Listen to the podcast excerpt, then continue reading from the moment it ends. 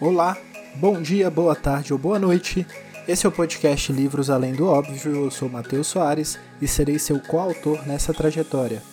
A minha proposta aqui é trazer para você uma percepção além do óbvio sobre livros. E a ideia é que você saia com pelo menos uma sacada que possa aplicar imediatamente.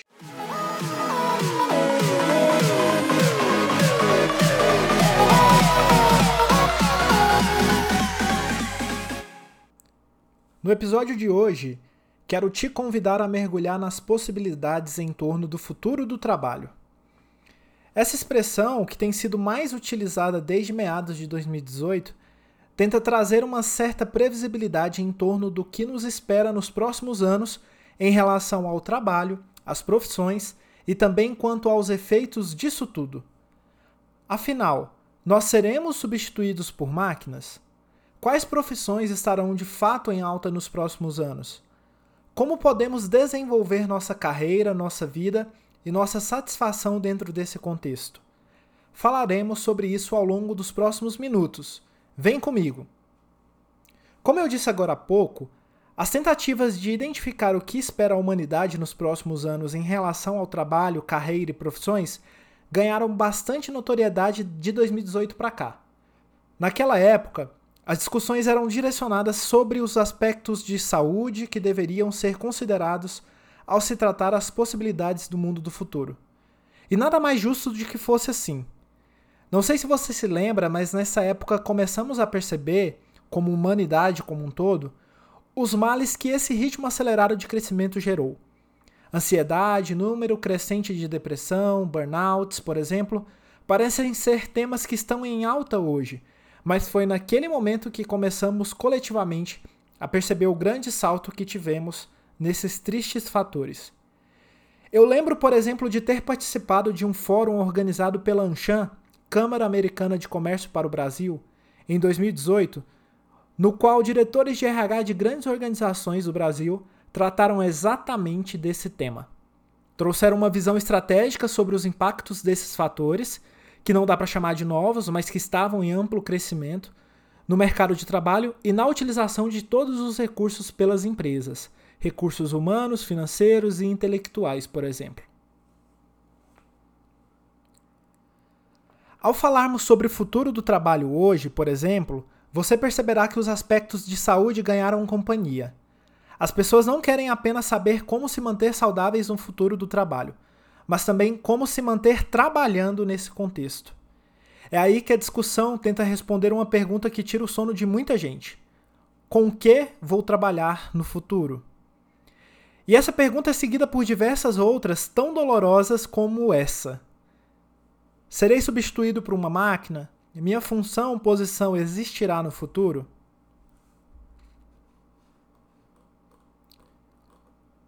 Bom, depende. Para te responder, eu vou te trazer como exemplo a minha própria carreira. Eu trabalho com vendas desde abril de 2018. Comecei como consultor comercial de uma agência de intercâmbio. Consultor comercial é um nome moderno para vendedor, que deve ser sim um consultor, mas vamos falar disso em outro momento. O que eu quero que você acompanhe agora é meu raciocínio sobre vendas. Temos algumas empresas que não contam, ao menos não abertamente, com uma estrutura de vendas diretamente falando. Um exemplo é o Nubank. Você já recebeu alguma ligação de um funcionário do Nubank tentando te vender o cartão de crédito deles? Então, pensando por esse lado, é certo dizer que a profissão de vendedor é uma das que está fadada a morrer, certo?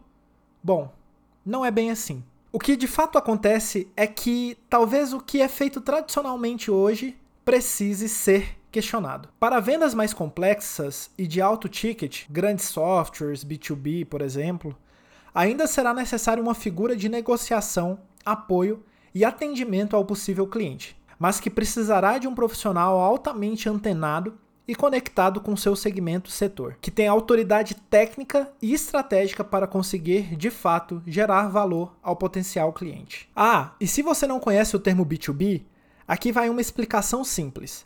É o estilo de negócio ou de venda que acontece entre duas empresas ou organizações, por exemplo, uma empresa de software que vende um sistema de gestão para uma outra empresa. O outro tipo de venda é a venda B2C. que trata das vendas que acontecem de uma empresa para um consumidor final, uma pessoa física, um CPF, digamos assim. Mas, Matheus, e para vendas de menor valor de investimento, ou baixo ticket, como se diz no mundo das vendas? Ou as direcionadas para um consumidor final? O vendedor vai morrer? Não necessariamente. A tendência é que mude a ideia da venda um para um nesse tipo. Um vendedor ele vai ter que conseguir vender para muitas pessoas, ainda que precise, hora ou outra, dar uma atenção específica para um possível cliente. Nesse caso, além de conhecimento técnico, será esperado do vendedor um posicionamento público de geração de audiência em torno de si, gerando múltiplas oportunidades de negócio.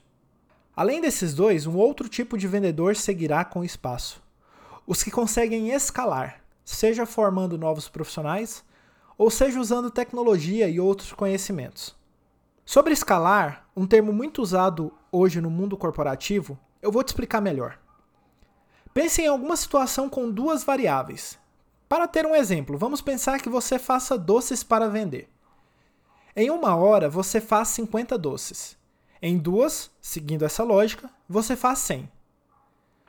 Quando se fala em escalar, significa encontrar alguma maneira de fazer com que você cresça a variável de entrega, o número de doces, nesse caso, sem que você aumente ou aumente muito pouco o outro fator envolvido. No exemplo, a sua hora de trabalho. De forma bem direta, como você faria para conseguir produzir 500 doces e não 50 em uma hora de trabalho seu? Isso seria como escalar sua produção de doces. Bom, mas o que eu quis dizer com tudo isso? Que de fato as profissões mudarão. E isso fará com quem entenda sua profissão como uma simples execução de tarefas e não entende ou busca entender a lógica por trás dela, perca espaço. Agora, o profissional que conseguir entender a lógica por trás da sua profissão e da sua função conseguirá fazer com que a sua atuação e conhecimento continuem sendo relevantes. Um exemplo bem claro: o vendedor que faz apenas ligações e reuniões morrerá. Agora, o vendedor que sabe como apoiar processos de tomada de decisão direcionada a uma ação de compra, independente de fazer isso para uma ou para muitas pessoas, e que entende o produto, o serviço e o setor no qual ele está, não morrerá, nunca. O segundo tipo de profissional sempre terá espaço, independente do setor. Agora, tratando em termos funcionais, ou seja, de função, de forma bem clara e específica, é fato que existe um ciclo de demanda por um certo profissional que segue a nossa evolução histórica como humanidade. A pandemia, por exemplo, escancarou muitas dificuldades e necessidades que vinham sendo percebidas de forma lenta e gradual. E aí, de repente, as empresas passaram a precisar de uma ferramenta de comunicação por vídeo cada vez mais estável e confiável. Olhe quantas surgiram. Além disso, empresas passaram a demandar estruturas tecnológicas mais complexas e robustas, tanto de comunicação e gestão interna, quanto de comunicação externa com clientes, fornecedores, parceiros, até mesmo com a sociedade como um todo. E empresas passaram a ter a necessidade de estar presente onde as pessoas estavam, na internet, sobretudo nas redes sociais.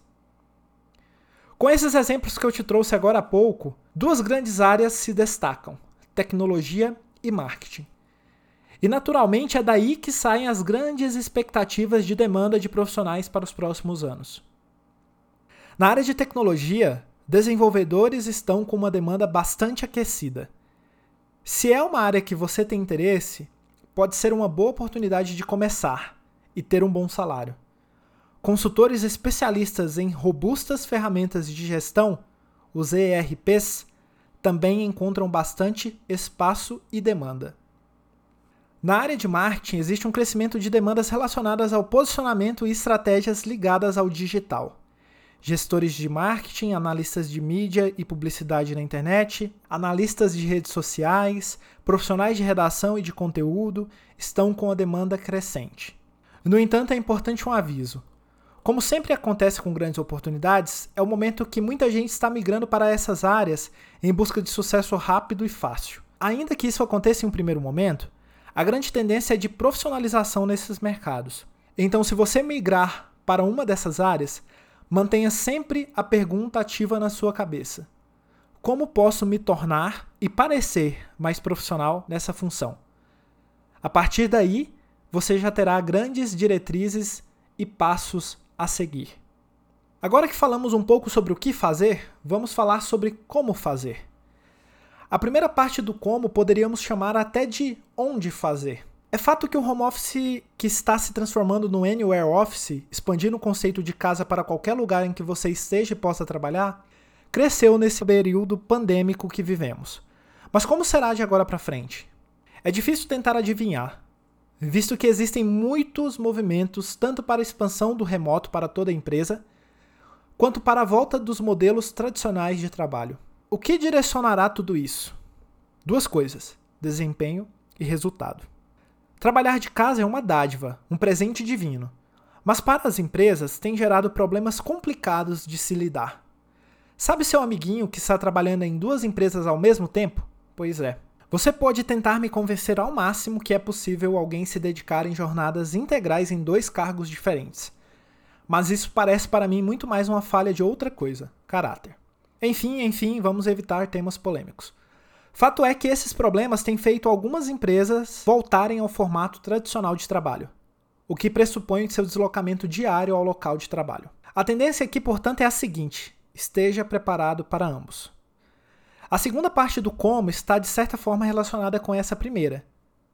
Como garantir, por exemplo, que a pessoa esteja cumprindo a sua carga horária semanal? Então, a resposta é: não importa. Uma outra grande tendência do futuro do trabalho é a importância de se ter resultado. Não vai adiantar nada você postar fotinhas bonitinhas começando a trabalhar às 7 horas da manhã e terminando às 11 horas da noite, se todo mundo que trabalha contigo sabe que você é um zero à esquerda em termos de resultado para a empresa. O fato é que, a menos que você se mostre alguém pouco confiável em relação às entregas, seu chefe não ficará no seu pé durante toda a sua jornada de trabalho olhando se você está fazendo o que deveria ou não. A grande tendência nesse sentido é a autogestão, com pitadas de responsabilidade e assertividade ao definir o que você deve fazer. Agora vamos à pergunta final e você entenderá o título do episódio. Por quê? Por que, afinal, trabalhar? Aqui vem aquela velha palavra que até causa arrepios em algumas pessoas algumas por motivos bons e outras por ruins.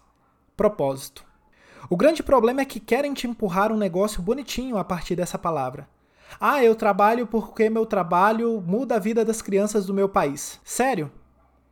É perigoso a gente morrer sem encontrar o tal propósito com essa ideia na cabeça. Seu propósito pode ser algo repleto de consciência social, bonito, grandioso e que causa comoção, mas não precisa ser assim. Conheço muitas pessoas extremamente realizadas e bem-sucedidas que construíram seu propósito em torno de algo muito mais simples: pagar as minhas contas e da minha família. Independente do que seja seu propósito, pode ser que ele não seja realizável trabalhando de forma tradicional, ou em uma estrutura tradicional, ou simplesmente trabalhando para um negócio que não é seu. Se você escutou o episódio desse podcast de segunda-feira sobre. Se você escutou o último episódio deste podcast de segunda-feira passada, se você escutou o último episódio deste podcast antes desse, se você escutou o episódio anterior deste podcast, sobre o livro Trabalhe 4 Horas por Semana, de Tim Ferriss, vai se lembrar de uma expressão do livro, Novos Ricos. Antes de falar dessa expressão, é preciso falar sobre empreendedorismo. Empreender é um verbo que existe em nossa língua com o seguinte significado: decidir realizar ou tentar, ou pôr em execução e realizar. Exemplo: eu empreendi esforços para fazer esse podcast. Eu coloquei meu esforço em movimento, em execução, direcionado a um entregável, esse podcast. Agora, trazendo para o ramo de trabalho, você empreenderá sempre que decidir realizar algo, produzir algo. E aí surgem os negócios próprios. Vou comprar coisas fora e vender na minha cidade. Empreendeu. Vou sair do meu emprego para vender algo que eu mesmo produzo empreendeu. Vou prestar serviço direto às empresas sem ser um funcionário. Empreendeu. Certo. Mas o que tem a ver essa história com os novos ricos? Basicamente, novos ricos são empreendedores. Mas eles fazem isso seguindo alguns princípios. O primeiro deles é a capacidade de escala. não é apenas empreender, mas empreender e criar um negócio que precisa ser escalável. Ou seja, um aumento de produção ou de vendas não deve significar um aumento na mesma grandeza do esforço ou do custo. O segundo é a dependência do negócio do seu empreendedor. Ou seja, de forma bem clara, o seu negócio deve rodar ainda que você não esteja trabalhando nele.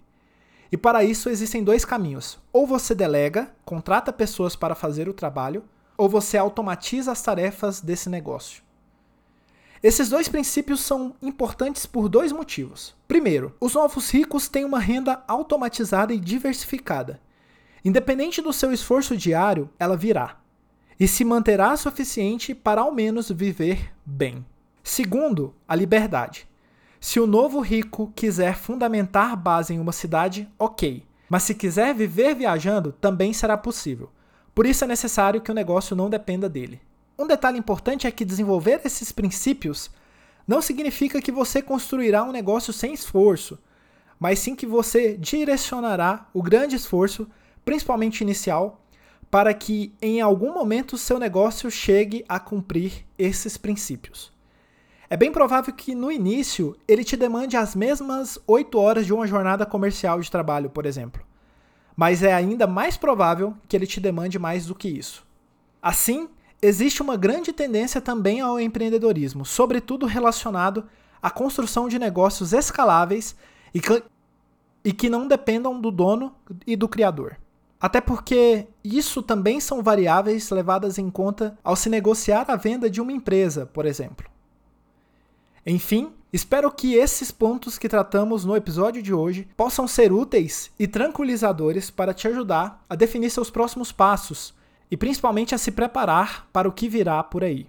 Eu acredito que vivemos no melhor momento da história, mas isso não significa que conquistaremos as coisas sem um alto grau de esforço e dedicação, mas sim que podemos direcionar isso de uma maneira mais produtiva e voltada para o que de fato nos realizará. E lembre-se que o que te realiza pode ser algo mundano e simples, como pagar as próprias contas e ter dinheiro para fazer o que quiser. E esse foi o episódio de Livros Além do Óbvio de hoje. Espero que você saia daqui com pelo menos uma sacada que possa aplicar imediatamente. Se você gostou desse episódio, compartilhe com ao menos um amigo que precisa dessa conversa. Você me encontra nas redes sociais no arroba mateusfsoaresp e por lá eu também falo sobre comunicação, desenvolvimento pessoal e, obviamente, livros. Te espero no próximo episódio. Um abraço.